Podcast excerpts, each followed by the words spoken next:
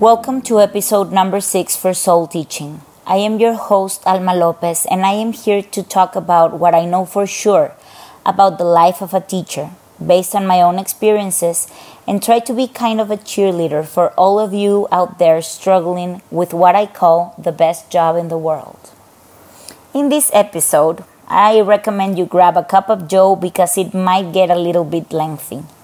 I will attempt to give you some pointers on how to keep hope while teaching through uncertainty. In five main idea points, I will guide you through some coping strategies to continue teaching while the world has gone completely bunkers. Number one, focus on what you can do right since everything else seems to be going wrong. This sounds like a cliche quote from a self help book, but it doesn't come easy in any aspect of life. At least it doesn't for me. I have had to train myself over the years to accomplish. For example, during this time of shifting from the classroom I love to a part of my living room to teach, I have tried to focus on how good I am to adapt to change if the benefit is for, is for someone I care about in this case, my students. So I've shifted. I took my level 1 certification of Google Educator. I undusted my skills and dived into online teaching, eyes closed, happy face on, and trusting that my will to do my job would take me through it. I still haven't got much evaluation about it, but I guess it's going okay. At least my kids are showing up. They are happy, responsible, they're holding my hand, and I am holding theirs. Number two, work with everything that you do have authority on, the ones that are in your hands and can do without anyone's opinion. These days, we feel like everyone, every single administrator has to micromanage every single aspect of your teaching.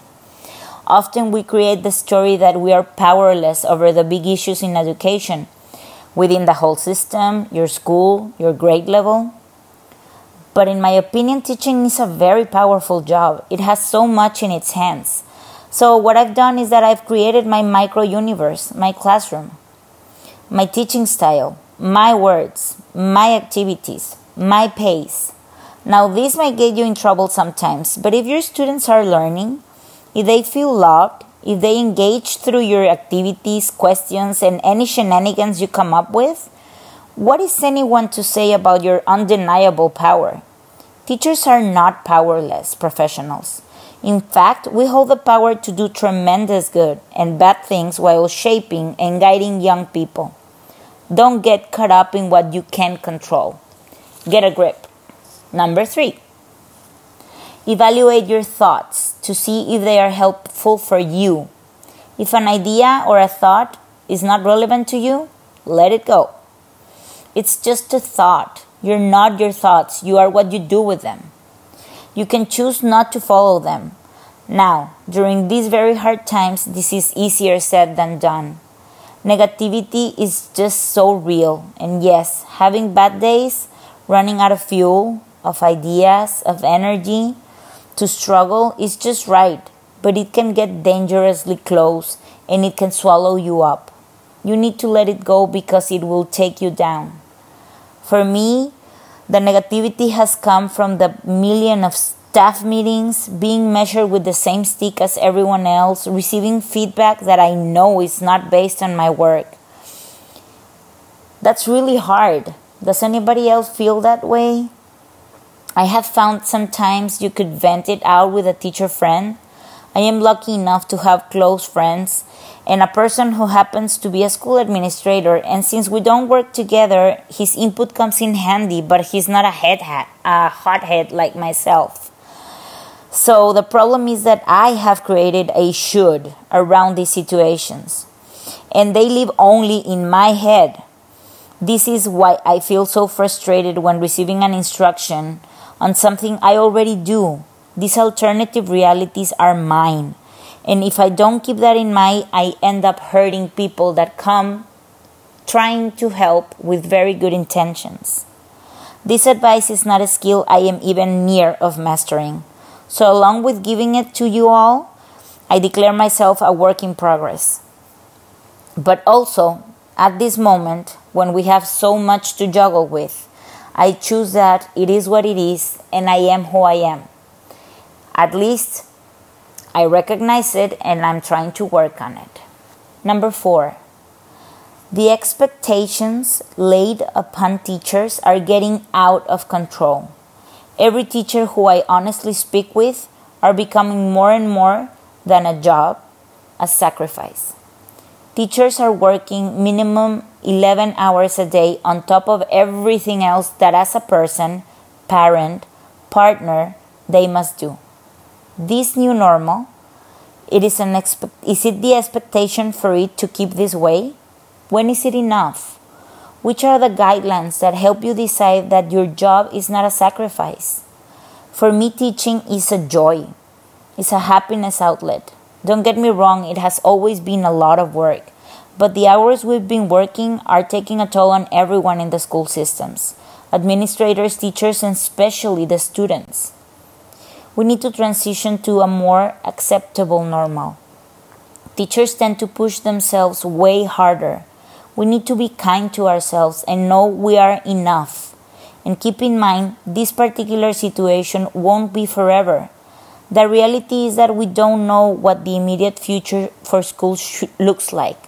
But if my years around have taught me something, is that nothing lasts forever, and that this new normal will be changed for another one soon enough. We have to be the symbol of hope for the kids. Stay in the present, one day at a time. Number five, try to be a model of resilience. We need to acknowledge how much has been asked from children and how much this 2020 has taken from them. Several bubbles of have popped this year and kids have been tested over and over on adaptation, understanding, loss, trauma, and uncertainty. Teachers all over the world have been tackling questions about violence, climate, democracy, safety, gender issues, racism, and a pandemic. I am not saying that we have it all figured out, not even close, but we have lived longer, we have been through more. We have lost and restored hope more times just because we've been around longer. Be a model of resilience by making them count. Acknowledge their presence and importance. The fact that your students have you that they feel listened to, care for, even if it's through a screen, it does matter. It does make a difference. Uncertainty is probably my least favorite feeling. I've lived years feeling it, and making the choices to set free from it have been the most difficult ones in my life. My job has always been my grounding stone and my safe place. This new uncertainty has hit my job too. Now, my dear teachers, certainty must come from within. Almost nothing around makes sense. Nothing has a due date. There are no planning calendars. It seems nothing is set on stone. After reflecting and speaking to a good amount of passionate teachers, here is my finishing line You are the hope. You need to choose to be the hope of your micro universe. Your micro universe is holding on to you. In my case, writing and speaking of hope is meant to be a refresh button and an ignition to leave the uncertainty behind and move forward, working hard, learning, and building myself again until this crazy world starts feeling a bit more balanced. I really hope you guys find a setting stone, find a way to cope, and if you're still struggling with it, talk to other teachers. Um, I've always said that teacher friends are the best kind of friends. So talk talk about how you're feeling. Find someone that you trust. Find the right time. Find the right moment. Find the right words. I hope you enjoy listening to this as much as I did while writing and saying it out loud. Talk to you soon. Bye.